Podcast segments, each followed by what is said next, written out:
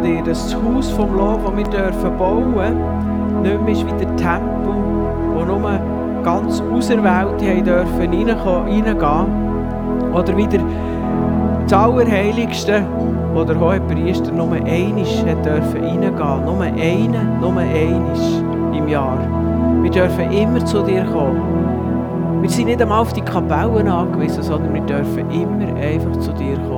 Dafür ehre ich dich, dafür lobe ich dich, dafür bete ich dich an. Danke vielmals für deine Gnade, dass deine Tür offen ist, dass deine Hand ausgestreckt ist und wir dich dürfen kennen. Lob und Preisung dir. Amen. Amen. Ähm, wir sind eigentlich noch mit in der Predigtreihe zu den heißen Eisen. Und äh, ich bin jetzt für das zweimal zu Interlaken gewesen. Ich freue mich wieder, da zu sein. Und meine beiden Themen, nämlich die vom Gericht zweimal, werden dann am 12. und 19. Juni kommen. Und jetzt ist zweimal mit Auffahrt und nachher am Pfingstsonntag ähm, haben wir ein anderes Thema, haben wir in diesem Sinne Predigtreihen unterbrochen. Einfach, dass ihr das der Faden habt, in diesem Sinn mit dem zusammen. Ja, am Donnerstag war ja eben Auffahrt. Wir denken, denken an den Tag, wo Jesus 40 Tage nach seiner Auferstehung zurück zu seinem Vater im Himmel gegangen ist. Die Apostelgeschichte 1 zum Beispiel, die berichtet von dem Ereignis, wie Jesus da noch mit den Jüngern zusammen war im Ölberg. Ich stelle mir so vor, sie haben ein Picknick gehabt, sie haben dort zusammen gegessen, sie sind miteinander, sie haben austauscht und ähm, haben Zeit verbracht es ist ja eben, wie gesagt, 40 Tage seit Ostern gesehen. Jesus ist ihnen immer wieder begegnet. Er hat sie gelehrt. Er hat ihnen Sachen erklärt, dass sie Zusammenhänge verstanden haben, wie das ist. Sie haben erwartet, dass Jesus kommt und Trümmer rausschmeißt und ein politischer Herrscher wird und nichts von dem ist passiert. Stattdessen ist er am Kreuz gestorben. Das hat tausend Fragen aufgeworfen. Für uns ist das heute alles klar, nach 2000 Jahren christlicher Prägung in diesem Sinn. Aber für sie ist das ganz etwas anderes gewesen. Jesus Jesus hat der geholfen. Er hat sie auch vorbereitet, wie geht es weiter, wenn er plötzlich einfach weg wird sein. Und so es sicher an diesem Tag. Sie haben miteinander geredet, sie haben miteinander gegessen. Und nachher ist Jesus in den Himmel aufgehoben worden. In den Wolken irgendwo verschwunden, weg ist es gewesen. Wenn ich mir das so überlege, muss ich sagen, eine schier unglaubliche Geschichte. So wie die von der Auferstehung zusammengeschlagen, halb zu Tod geschlagen, bevor er am Kreuz gehangen ist, am Kreuz gestorben, ins Grab und drei Tage später ist das Grab leer. Er ist auferstanden. Aber wisst ihr was? Die Jünger haben es gesehen mit eigenen Augen.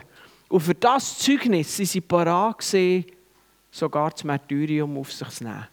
Und das macht man nicht für eine billige Wahrheit, die man anderen aufbinden und gar nicht wahr ist. Sondern die wissen, von was sie geredet haben. Und wir dürfen ganz leicht etwas glauben, was wir noch nie gesehen haben und uns darum unglaublich erscheint. Aber eben, so ist Jesus da im Himmel rauf und ich kann mir vorstellen, wie die raufgeschaut haben in den Wolken und wirklich einfach nichts gesehen haben. Und nachher lesen wir eben in Apostelgeschichte 1, Vers 10 und 11. Während sie ihm nachschauten, standen plötzlich zwei weiß gekleidete Männer bei ihnen. Sie sagten, Männer aus Galiläa, warum steht ihr hier und starrt zum Himmel? Jesus ist von euch fort in den Himmel geholt worden. Eines Tages wird er genauso wiederkommen, wie ihr ihn habt fortgehen sehen.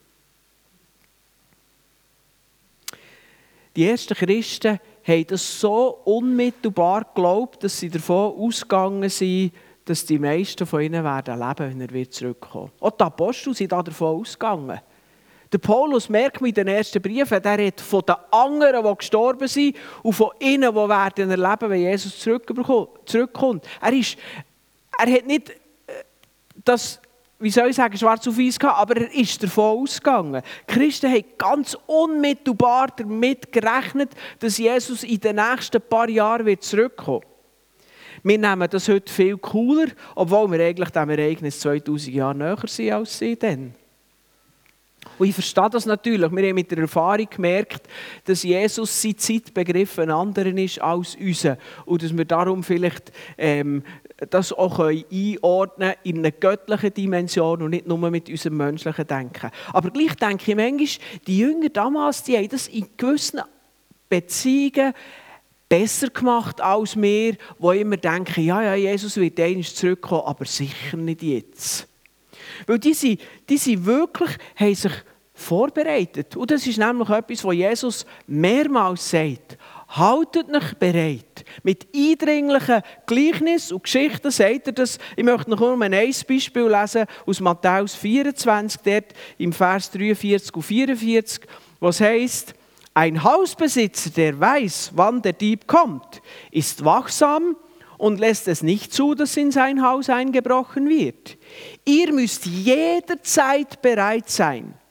Denn der Menschensohn, also er, Jesus, wird kommen, wenn ihr es am wenigsten erwartet. Er will nicht sagen, dass er aus Dieb kommt, sondern dass die Überraschung so wird sein, wie einer, der immer schaut, dass kein Einbrecher kommt und der Einbrecher kommt eben genau, wenn man es nicht erwartet. Und darum wird er Erfolg haben. Und Jesus sagt, ich werde so zurückkommen wie ein Dieb in der Nacht. Darum schaut, dass ihr vorbereitet seid im Voraus. Und eben, wie gesagt, die ersten Christen haben das total ernst genommen. Und ich möchte heute in so eine Gemeinde hineingehen und mal schauen, wie das bei denen war. Nämlich zu der Gemeinde in, Thess in Thessalonik. Der Paulus hat die Gemeinde auf seiner zweiten Missionsreise gegründet. Ich glaube, wenn es recht ist, ist das die zweite Gemeinde auf europäischem Boden. Nachdem er in Philippi Gemeinde gegründet hat, ist er auf Thessalonik gekommen und hat dort die Gemeinde gegründet. Ein paar Wochen war er der, es heisst drei, Sonntag, äh, drei Sabbat, Entschuldigung, drei Sabbat haben wir in der Synagoge gelehrt und nachher hat es dort einen Aufstand gegeben von, von Juden, die sie neidisch waren und die Gemeinde, kaum erst entstanden, ein paar Wochen alt, war schon mit in einer Verfolgung gewesen. Und die Verfolgung war so heftig, dass sie zu seinem Schutz, der Paulus, sofort zur Stadt ausgeschickt Er ist nachher weiter auf Beröa, in eine andere Stadt. Ähm, und die jungen Christen sind zurückgeblieben. Stellt euch das mal vor. Kaum ein paar Wochen alt im Glauben. Und jetzt müssen die da als Gemeinde selber kutschieren. Ein paar Mal hat der Paulus noch Mitarbeiter geschickt, zum Beispiel der Timotheus war noch der, aber er ist vorläufig nicht mehr zurückgekommen, aus Sicherheitsgründen. Und die müssen das irgendwie zusammen managen, ihr Gemeindeleben. Und das ist die Situation der Verfolgung, gerade schon direkt ziemlich Kaltstart, wenn wir uns vorstellen, wie das wir als Christen unsere Gemeinden heute bauen und pflegen. Und zu ihrer Unterstützung hat der Paulus nachher die beiden Thessalonicher Briefe geschrieben. Das sind von den ersten Briefen, die Paulus überhaupt geschrieben hat. Die sind ja nicht chronologisch ähm, in der Bibel eingeordnet, sondern nach, nach, äh, nach Wichtigkeit, nach Länge, nach diesen Themen. Ähm, und die beiden gehören zu den frühesten Briefen, die Paulus geschrieben hat. Und in beiden Briefen ist die Wiederkunft von Jesus ein zentrales Thema. Wir können vielleicht sogar sagen, das zentrale Thema. Also wenn man wenn man die Briefe liest, wenn ihr euch mal dahinter macht, das sind nicht so lange Briefe, wenn ihr die lesen, denkt daran. Gemeinde, ganz neu zum Glauben gekommen, total mit in Verfolgung. Und der Paulus, der eigentlich hätte können sagen wie und was und warum, der war fort und hat ihnen dort aus der Ferne die Briefe geschrieben, für sie zu unterstützen, für zu schauen, dass das, was er aufgebaut hat, nicht zusammenbricht. Und man kann sich vorstellen, die Wiederkunft ist natürlich in Zeiten von Verfolgung ein freudiges Thema. Wiederkunft von Jesus heisst Ende Verfolgung, Ende Widerstand, Herstellung von der Gerechtigkeit.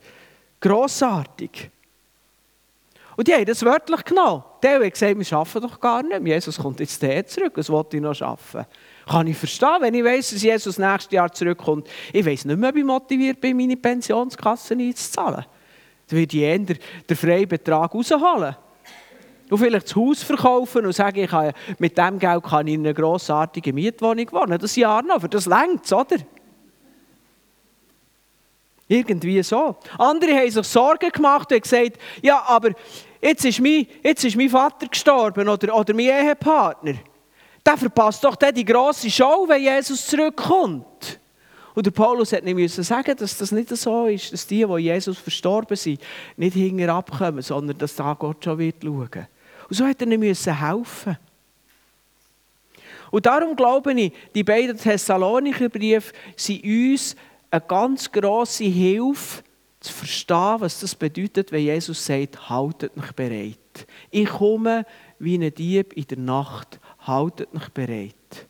Und ich habe aus dem Thessalonicher Brief für uns heute wie fünf Punkte, die ich mit euch teilen möchte, was das für mich bedeutet, dass wir uns parat halten Und der erste Punkt ist, Bedrängnis ist normal. Das hat mir der Thessalonicher dass es Bedrängnis gibt, haben wir den Thessaloniker nicht müssen erklären aber vielleicht, dass es normal ist. Die haben vielleicht auch gedacht, wow, was passiert denn mit uns? Alle anderen es gut, wir sind in Schwierigkeiten. Und der Paulus hat gesagt, es ist schwierig, das stimmt. Wir müssen dranbleiben, wir müssen ermutigen. Aber wisst ihr was, das, was ihr erlebt, das erleben andere auch. Das haben sie in Jerusalem schon erlebt, du hättest vom Stephanus können erzählen oder was auch immer. Und so weiter. Das ist das Normale. Ich glaube was wir erleben, ist das weniger Normale. Das sieht man in der heutigen Weltzeit. Es gibt weniger Länder, wo Christen so behandelt werden wie wir hier, als anders. Und dass wir das verstehen, ja, Jesus hat gesiegt. Jesus hat über die Macht von Satan gesiegt, die hinter der Verfolgung steht. Aber die Vollendung von dem Sieg wird erst völlig aufgerichtet, wenn Jesus wird zurückkommen. Satan hat von Jesus am Kreuz einen Schlag bekommen, und er sich nie mehr wird erholen davon. Seine Macht ist zerbrochen. Wir können in die Freiheit hineinkommen. Aber dass sich das Reich völlig zeigt von Gott, die Freiheit, das wird erst noch kommen. Und darum leben wir noch auf einer Welt, wo es Verfolgung gibt. Ja, wo Verfolgung eben sogar normal ist. Für uns sieht das vielleicht bisschen anders aus. Ähm, die Bedrängnis. Ich möchte eben nicht nur von Verfolgung reden, sondern ein bisschen weiter gefasst von Bedrängnis. Wir erleben vielleicht auch Spott und Verachtung, oder dass man uns schräg anschaut und denkt, die Spinnen, ja, die glauben auch, dass Gott in sieben Tagen Menschen geschaffen hat und die glauben auch, dass Jesus vom Tod auferstanden ist, dabei ist es gar nicht möglich, dass einer vom Tod aufersteht und so weiter und sie uns ein bisschen schräg anschauen. Aber äh, mit dem können wir, glaube ich, noch leben. Aber ich glaube, es gibt eine andere Art von Bedrängnis, die für uns viel aktueller ist, nämlich die von der Ablenkung. Wir werden so dermaßen auf Trab gehalten durch die Arbeit, durch das strenge Freizeitprogramm, durch das Geld verdienen und das Geld wieder ausgeben, durch, durch die sozialen Medien und so weiter, wo wir, wo wir wirklich jede Sekunde, und das ist etwas, das uns bedrängt. Ich möchte es wirklich so sagen, es bedrängt uns wirklich. Wir, wir, wir können manchmal fast gar nicht ähm, äh, das Handy einfach mal auf die Seite tun. Die anderen denken, warum hast du das WhatsApp nicht gelesen? Ja, boah, vier Stunden lang das Handy nicht in der Hand gehabt, okay. Und, und das ist ein Bedrängnis, das genauso an uns nagt. Von lauter Arbeit haben wir nicht einmal mehr Zeit, Morgen eine halbe Stunde in der Bibel zu lesen und Gott guten Morgen zu sagen und sich von unserer Kraft füllen Und wir werden durch die Bedrängnis buchstäblich von Gott und unserer Berufung abgelenkt. Und wie bei der Bedrängnis, was gibt durch die Verfolgung, geht, gilt genau das Gleiche. Dranbleiben, Widerstand leisten. Bedrängnis ist normal. Wir erleben sie jetzt eben nicht im Sinn von Verfolgung. Wir dürfen Gott danken, aber wir wollen ja unsere Bedrängung ernst nehmen und uns bewusst machen, dass das eine Herausforderung ist und das nicht auf die leichte Schulter nehmen, sondern widerstehen. das ist das Fazit. Erstens, Bedrängnis ist normal. Zweitens, wir müssen widerstehen. Das ist mein erster Punkt. Der zweite Punkt, lebt heilig und gerecht. Und das Wort heilig ist ein ganz gutes Wort, aber es wird heute meistens nicht mehr so gebraucht. Heilig heisst eigentlich abgesondert für etwas Spezielles. Die chinesische alte Vase, falls jemand daheim so eine hat, die tut man ganz an einen speziellen Ort her. Die tut man absondern, dass sie ja nicht kaputt geht. Die braucht man nicht einfach für einen Kopfsalat im Sonntag. Also wenn es so eine grosse Schüssel wäre und wenn es ein Vasen ist, nicht einfach für die Tauben, die man mit auf den Tisch stellt und die Kinder rennen um den Tisch herum. Die tut man absondern, die ist heilig. Und ein heiliges Leben heisst eigentlich mit uns aus allem absondern, was unserer Beziehung zu Gott schadet. Aus allem absondern, was Gott nicht gefällt. Eigentlich bedeutet es eben ein gerechtes, vor Gott richtiges Leben. Und das ist mein zwei Punkt. Lebt heilig und gerecht. Im 1. Thessalonicher 4, Vers 2 steht, wir bitten euch noch einmal im Namen von Jesus, dem Herrn, so zu leben, wie Gott es will und wie wir es euch gelehrt haben. Ihr richtet euch jetzt schon danach aus und wir ermutigen euch, es immer mehr zu tun.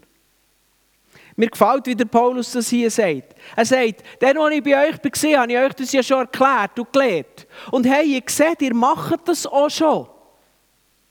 Aber ich sage es trotzdem nochmal. Ihr könnt nämlich noch Fortschritt machen. Macht noch mehr in dieser Richtung. Gut, was schon läuft, aber macht noch mehr. Hört nicht auf. Denkt nicht, oh, jetzt habe ich das erledigt. Sondern ich fahre noch weiter. Das Dranbleiben, die Leidenschaft, das begeistert mich hier im Paulus. Und das heilige, gerechte Leben, das möchte ich mit der jüdischen Hochzeit vergleichen, weil das nämlich die Bibel so macht. Jesus sagt ja, ich werde, wenn ich zurückkomme, meine Brut gleich gemeint zu mir holen. Und das ist genau das Bild von der jüdischen Hochzeit.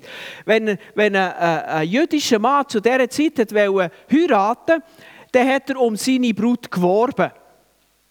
Wahrscheinlich bei ihr, vor allem aber auch bei, seinen, bei ihren Eltern. Und dann musste er den Brutpreis zahlen. Und dann hat es die Verlobung gegeben. Und die Verlobung war nicht wie bei uns, dass wir irgendwie zusammen gehen, bräteln, um alte Eltern und die Schwiegereltern sich lernen kennen und so. Sondern das war eine ernste Sache, so ernst wie ein Eheschluss. Wer eine Verlobung gebrochen hat, der hat so etwas Schlimmes gemacht wie einen Ehebruch. Und nach dem Gesetz von Mose ist er auf Todesstrafe gestanden. Das war also nicht, nicht zum Gespassen damit. Die Verlobung war absolut bindend. Da drin, verloben, ist ja das Wort Gelübde drin. Geloben, Gelübde. Also, das ist etwas total Festes, Heiliges. Der Bundesschluss, den wir eigentlich bei uns in unserer Kultur erst bei der Ehe als gültig anschauen, ist dort schon in der Verlobung total gültig gewesen. Nach der Verlobung ist der Bräutigam in sein Dorf zurück. Der hat dort alles vorbereitet für die zukünftige Familie, Ehe. Sei es das Haus zubereiten, vielleicht sogar das Haus bauen, was weiß ich. Alles parat gemacht. Und wenn alles fix fertig parat war, ist er zurück ins Dorf der Brut und ist seine Brut heimholen. Und nachher hat es das grosse Hochzeitsfest gegeben. Und genau so schildert die Bibel, dass das mit uns ist als Gemeinde und mit Christus. Christus ist gekommen und hat um seine Brut geworben. Er hat den Menschen gerufen, kommt zu mir, ich werde euch Frieden geben. Kommt. Und dann hat er den Brutpreis gezahlt. Er ist am Kreuz gestorben. Für jeden Menschen, der zu seiner Brut wird gehören, der zur Gemeinde gehört, ist Jesus gestorben. Er hat mit seinem, seinem Leben den Preis gezahlt, den Brutpreis gezahlt. Und nachher ist er in die Himmelfahrt gegangen. Und die Bibel sagt uns, er ist gegangen, um uns die Wohnung vorzubereiten. Und nachher wird er wieder kommen, um seine Brut heimzuholen und nachher, das sagt uns die Offenbarung, gibt es das grosse Fest. Es ist genau das Bild von der jüdischen Hochzeit, wo Jesus auf die Gemeinde und auf uns anwendet. Ich habe mit diesem Bild immer ganz auf Kriegsfuß gesehen, weil wir einfach nicht vorstellen konnten, als Mann in der Rolle der Brut. Aber irgendwie, das Bild ist so, so grossartig und es ist ja nicht ich, der Brut bin, sondern wir als Gemeinde. Also jetzt nicht nur als Pfimi Bargen, sondern als weltweite Gemeinde über alle Nationen und alle ähm, Jahrhunderte über. Das heisst, wir sind also quasi jetzt in der Verlobungszeit. Jesus hat um uns geworben, er hat den Brutpreis gezahlt, er ist, hat sich verlobt und ist gegangen, die Wohnung vorzubereiten. Und wenn er zurückkommt, gibt es die Hochzeit. Die Gleichnis da, wo Jesus bringt von den zehn Jungfrauen und so weiter vom Hochzeitsfest, die gehen alle um das. Oder der, der, der Vater, der den Knecht aus, ausschickt, für die Gäste das Hochzeitsmahl zu holen. Das Bild ist immer wieder präsent im Neuen Testament. Und jetzt meine Frage, wir sind hier beim Thema Leben, Heilig und Gerecht. Was macht eine Brut in der Verlobungszeit? Sie ist voll von Liebe für einen Bräutigam. Also ich hoffe es. Sie hat Vorfreude auf das, was kommt. Sie bereitet sich innerlich und äußerlich auf die Hochzeit und auf die Zeit nachher vor. Während dieser Zeit hat sie kein Date mehr mit einem anderen möglichen Kandidat. Das macht keine Brut. Sie wird auch nicht mehr flirten im Zug mit dem Sympathischen der gegenüber. Das liegt einfach nicht mehr drin. Sie wird nichts machen, was er von ihrem zukünftigen Mann oder von ihr oder von dieser gemeinsamen Verbindung könnte in Frage stellen. Sind wir uns einig, oder? Also eine Brut, die die Hochzeit verdient hat, ich meine, eine Bräutigam Mann, also ich will das nicht einseitig sehen, aber wir sind jetzt hier in diesem Bild drin, oder? Macht nichts in dieser Art. Also analog mir. Setz deine Prioritäten nicht so, dass deine Lebensführung wie ein Date aussieht. Mit der Welt, mit der Arbeit, mit der Karriere, mit weiss nicht was anderem. Dein einzige Date ist Jesus. Für mich die Sachen, die dir oder ihm oder dieser Verbindung schaden. Ich nehme ein paar Sachen. Hinterherum reden. Gitzig sein. Habgier. Sich in unangemessener Art ärgern. Lieblosigkeit, Neid, Bequemlichkeit, Faulheit. Ich sage jetzt ganz extra die kleinen Sachen. Ich rede nicht von einem Banküberfall, einem Mord, um, um Fremdgehen. Das wissen wir. Und das, das sind vielleicht auch nicht die Sachen, die uns gerade so in Versuchung führen, sondern die ganz kleinen Sachen. Wo die Leute nachher der Wege sagen, die Christen sind ja nicht besser. Ich glaube das zwar nicht, dass das stimmt, aber wir geben eine Menge Gründe. Wenn wir eben flirten mit, dem, mit der Denkweise in dieser Welt. Wenn wir uns eben nicht wie eine Brut aufführen, die sich freut auf einen Bräutigam. Und das Bild ist so stark. Und das hat mit dieser Vorbereitung zu tun. Bewusstsein, der Bräutigam wird zurückkommen an diesem Tag. Irgendein bin ich dann mit am Flirten. Hoffentlich nicht. Und jetzt sagt der Paulus, ihr richtet euch jetzt schon danach aus und wir ermutigen euch, es immer mehr zu tun. Es geht gar nicht darum, dass du jetzt sagst, ja, welche von diesen Sachen, die jetzt vorhin gesagt habe, mache ich noch, müssen wir noch schnell versuchen auszumerzen oder einmal machen es niemand merkt und dann ist es gut. Sondern sagen, wir können ein Leben lang immer besser drin werden. Und wahrscheinlich ist das Wichtigste die Haltung im Herz. Ich weiss, wir sind unvollkommen. Ich habe vorhin über einen Ärger geredet, das predige ich mir häufig selber. Ich bin jemand, der manchmal sich zu schnell ärgert, ich weiss das. Aber ich will dort immer besser werden. Manchmal schaue ich zurück, dass ich mich vorher über Sachen geärgert habe, ich mich jetzt nicht mehr ärgere. Aber ich will immer besser werden. Bleiben wir dran. Freuen uns an dem, was wir erreicht haben. Bleiben wir dran, fahren wir weiter. Das ist der zweite Punkt. Lebt heilig und gerecht. Und der dritte Punkt ist fast ein bisschen wieder Gegenpol. Wir sollen unsere alltäglichen Verpflichtungen wahrnehmen oder wir können auch sagen, wir sollen glaubwürdig leben.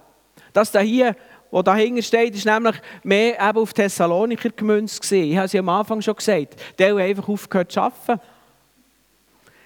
In dem Sinn haben sie die Wiederkunft so, so fest erwartet, dass sie ein bisschen wie in einer unguten Art über das Ziel geschossen haben. Und der Paulus sagt, wer nicht arbeitet, soll auch nicht essen. Ganz einfach. Und nachher im zwölften Vers, im Namen von Jesus Christus, dem Herrn, appellieren wir an diese Leute und ermahnen sie, dass sie regelmäßig arbeiten und sich ihren eigenen Lebensunterhalt verdienen sollen. Nehmt eure alltäglichen Verpflichtungen wahr. Oder eben, noch ein kürzer gesagt, so wie es auf eurem Blättchen steht, ähm, lebt glaubwürdig. Weil ich glaube, unser Problem, so ein wie ich in unsere Kultur hineinschaue, ist weniger, dass wir jetzt die Stelle künden, weil wir sagen, Jesus kommt ja gleich zurück. Das ist irgendwie, das ist nicht so unser Problem. Aber ich glaube, dass wir die Lektion lernen, dass auch wenn wir sagen, meine Heimat ist im Himmel, ich bin hier nur zu Gast, dass wir doch glaubwürdig leben. So, dass unsere Mitmenschen an uns sehen, dass man es ernst nehmen kann. Dass wir nicht falsche Entscheidungen treffen, weil wir wissen, Jesus kommt gleich zurück.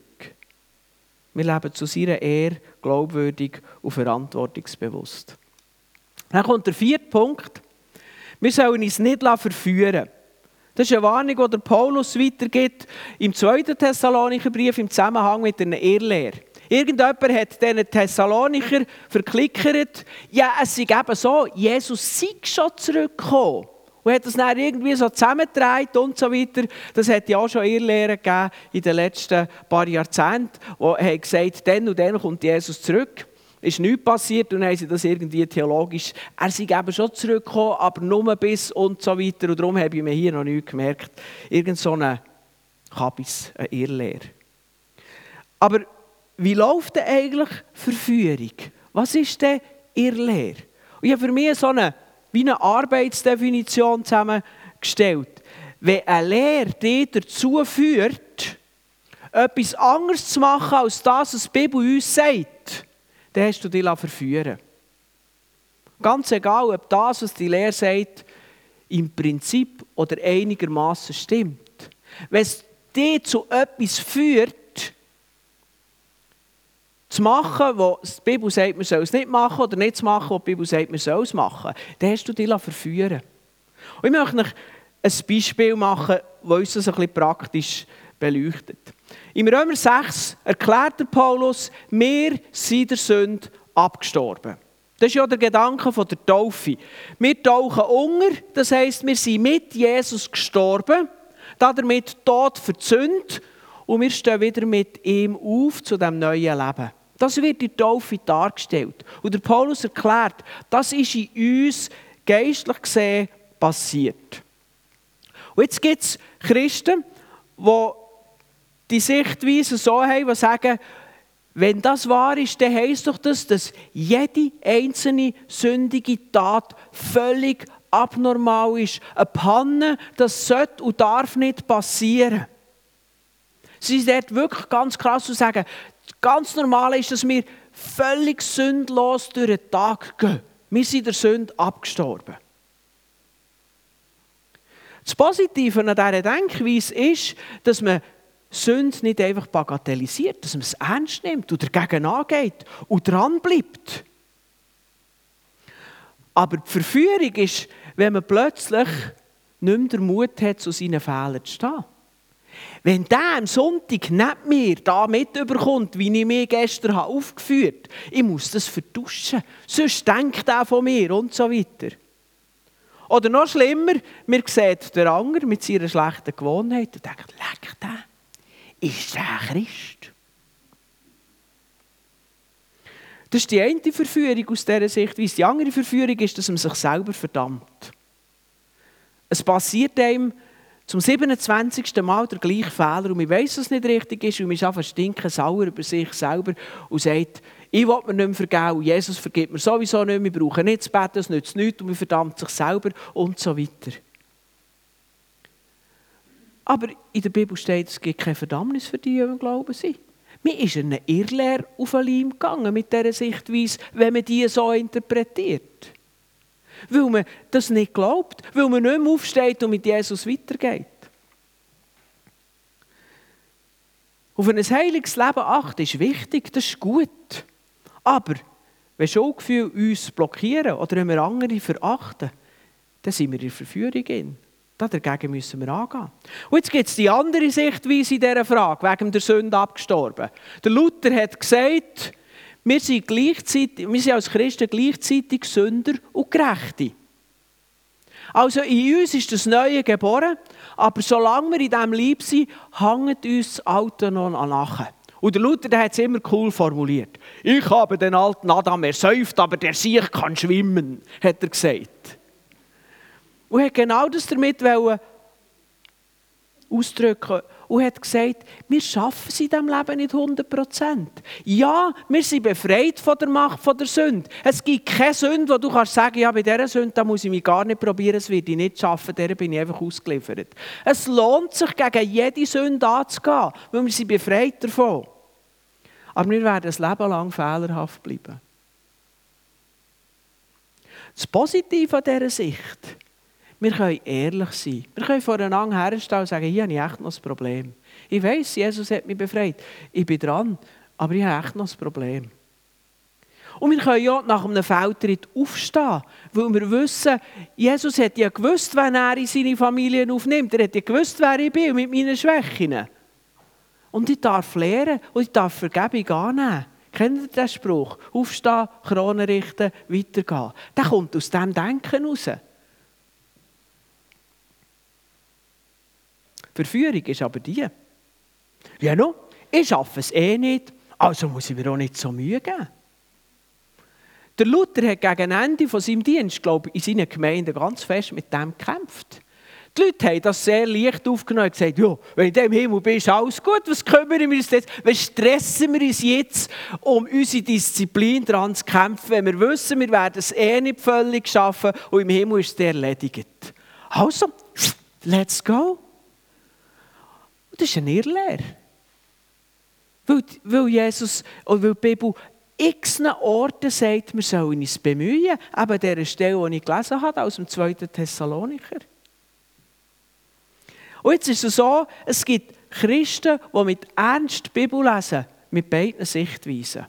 Das sind Sichtweisen, die in den Gemeinden in der Schweiz, in den wirklich Gemeinden, wo die Leute glauben, beide vertreten sind. Manchmal in der gleichen Gemeinde sogar beide Sichtweisen. Aber das ist gar nicht das Problem hier jetzt in diesem Beispiel. Die Gefahr ist, dass unsere Sicht uns verführt. Eben, dass wir in Wind schlagen, was die Bibel an einem anderen Ort sagt.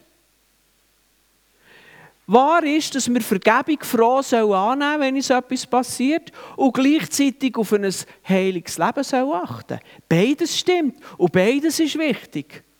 Und wenn du entweder die Vergebung nicht annimmst und dir die ganze Zeit verdammst, hast du dich verführen. Und wenn du andererseits nicht auf ein heiliges Leben achtest, weil du findest, es bringt eh nichts, hast du dich verführen und das ist der Gedanke dahinter. Sobald wir irgendwo abweichen an dem, was die Bibel uns klar lehrt, haben wir uns verführen Und das ist der vierte Punkt, der Paulus lehrt und wenn wir uns vorbereiten können auf die Wiederkunft von Jesus, dass wir dem widerstehen. Und dann kommt noch der letzte Punkt. Lebt würdig eurer Berufung. Für mich ist das fast ein bisschen wie eine Zusammenfassung von allen anderen Punkten, weil der letzte Punkt setzen wir in dem Sinne eigentlich um, indem wir die vier anderen Punkte mit Ernst ein ganzes Leben lang umsetzen. Unsere primäre Berufung ist ja, einfach zu ihm zu gehören. Wir sind berufen in seine Familie, wir sind berufen zu seiner Nachfolge, wir sind berufen, zu ihm zu gehören. Dass man den Christen Christen hat gesagt, war früher eigentlich ein Schimpfwort. Gewesen. Du tust ja wie ein Christus, du bist ja wie ein kleiner Christus. Hat man eigentlich mit diesem Wort sagen Du bist ja ein Jesus-Nachmacher. Und es ist dann zu einem Ehrentitel geworden, weil die Leute später haben eigentlich genau verstanden, um was es gegangen ist. Die Christen wollten ähnlich sein wie Jesus. Das ist unsere erste Berufung. Und wir leben dieser würdig, wenn wir die Punkte, die fünf Punkte wirklich von ganzem Herzen umsetzen. Wir können so umgekehrt sagen, du lebst als Christ völlig neben den Schuhen, wenn du die Punkte, die Sachen nicht konsequent und treu umsetzt und darin immer weitermachst, um immer mehr Fortschritt zu erzielen. Ich sage nicht, du bist dann nicht Christ, aber du lebst als Christ völlig neben den Schuhen oder neben deiner Berufung durch.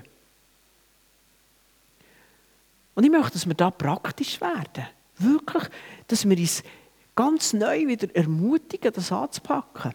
Es ist gut, wenn wir sagen, bitte Herr, hilf mir. Punkt 1, ich will wirklich in der Bedrängnis einfach dir treu sein und Widerstand sein. Ich will heilig leben und gerecht leben und wir das durchbeten und das jeden Tag. Aber Nachher fangen wir an zu handeln. Überleg dir, was du deinem Nachbar kannst Gutes tun kannst. Merk dir zum Beispiel den Geburtstag von seinen Kindern. Die werden schön schauen, wenn du kommst mit einem, mit einem Säckchen M&M. Du hast heute Geburtstag, ich gratuliere dir. Die Eltern und das Kind werden schauen. Und dann machen wir es. Schreiben wir es in die Agenda, machen wir es vor. Oder Stang, tu den Wecker eine halbe Stunde früher richten, dass du noch eine Viertelstunde Zeit hast, in die Bibel zu lesen. Dass du deinem Ehepartner anständig kannst auf Wiederschauen sagen und fünf Minuten früher zum Haus ausgehst, dass du nicht musst fahren wie ein Löw. Oder ein weiterer Punkt, der mir ganz wichtig ist. Verlang von dir selber, dass du dich jedes Mal entschuldigst, wenn du mit deinen Mitmenschen unfreundlich bist. Ja, manchmal rutscht dein Maul aus. Wenn man so impulsiv ist wie ich manchmal. Aber vielleicht auch bei euch. Das kann passieren.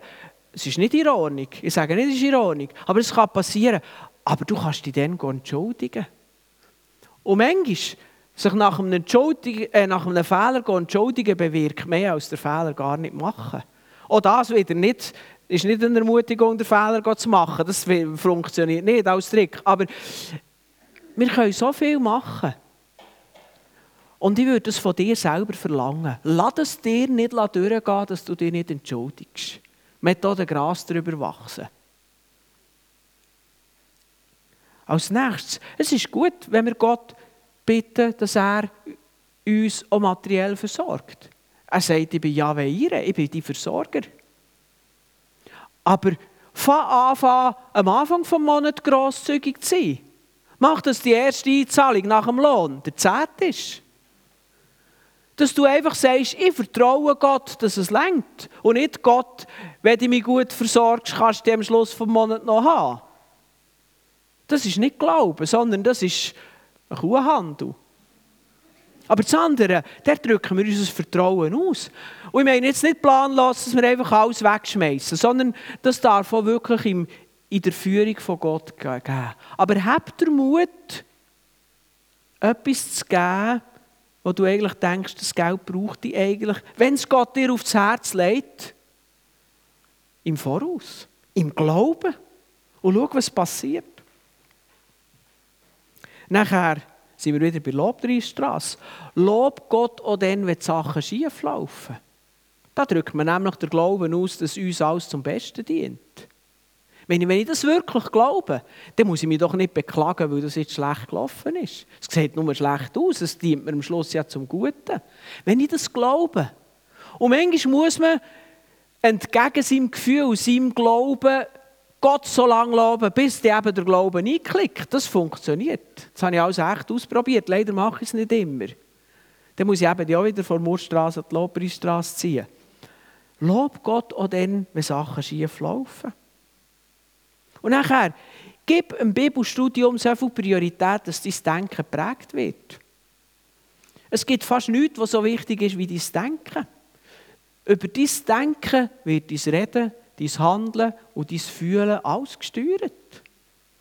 Und wenn du den Gedanken einfach freien Lauf lässt, von irgendwo kommen die Gedanken, aus deinem Herz, wo noch nicht vollkommen ist, dann ist auch dein Reden nicht vollkommen, dein Handeln nicht vollkommen, dein Fühlen nicht vollkommen. Und je mehr die Bibel dort in uns Kraft hineinwirkt, desto mehr wird unser Denken, Fühlen und Handeln entsprechend prägt sein. Aber da muss man Priorität dafür haben. Und ich bin überzeugt, wir sind für das Gute. Wir lieben Jesus. Wir wollen Gott dienen. Aber irgendwie empfinde ich, dass wir als Christen in diesem Land, ich kann es nicht für die ganze Welt sagen, aber in diesem Land ein bisschen träge geworden sind. Ich empfinde manchmal, dass wir ein bisschen die Schlafmützen angelegt haben. Ich will niemanden verurteilen. Ich bin im gleichen Boot. Und ich denke, dass jetzt so nach der Pandemie, jetzt so, wenn wir merken, Krieg ist näher, als wir lange gedacht haben, Zeit ist, für uns neu und von ganzem Herzen aufzumachen. Seien wir uns wieder bewusst, wir sind Brut, die sich bereit macht, weil jetzt der Bräutigam zurückkommt und dann gibt es die Hochzeit. Und wir wollen dann nicht mit einem braunen Fleck auf dem weißen Kleid dastehen. Tun wir uns einfach ganz neu aufmachen. Mein Vorbereiten. Nicht nur lieben, sondern mehr lieben. Nicht nur vertrauen, sondern mehr vertrauen. Nicht nur dienen, sondern mehr dienen. Nicht nur gerecht leben, sondern gerechter leben. Und das nicht im Sinn von einer Hektik, sondern im Sinn von einem Wachstum. Hey, lasst uns als Christen in diesem Land, oder er muss schon einfach sicher als Menschen, die in dieser Gemeinde ein- und ausgehen, zusammenstehen und neu unsere Berufung an die erste Stelle setzen. Du und ich. Was die anderen machen, das ist eine Sache. Aber du und ich, tun wir uns dafür entscheiden. Männer aus Galiläa, warum steht ihr hier und starrt zum Himmel? Jesus ist von euch fort in den Himmel geholt worden. Eines Tages wird er genauso wiederkommen, wie ihr ihn habt fortgehen sehen. Und darum machen wir es parat. Amen.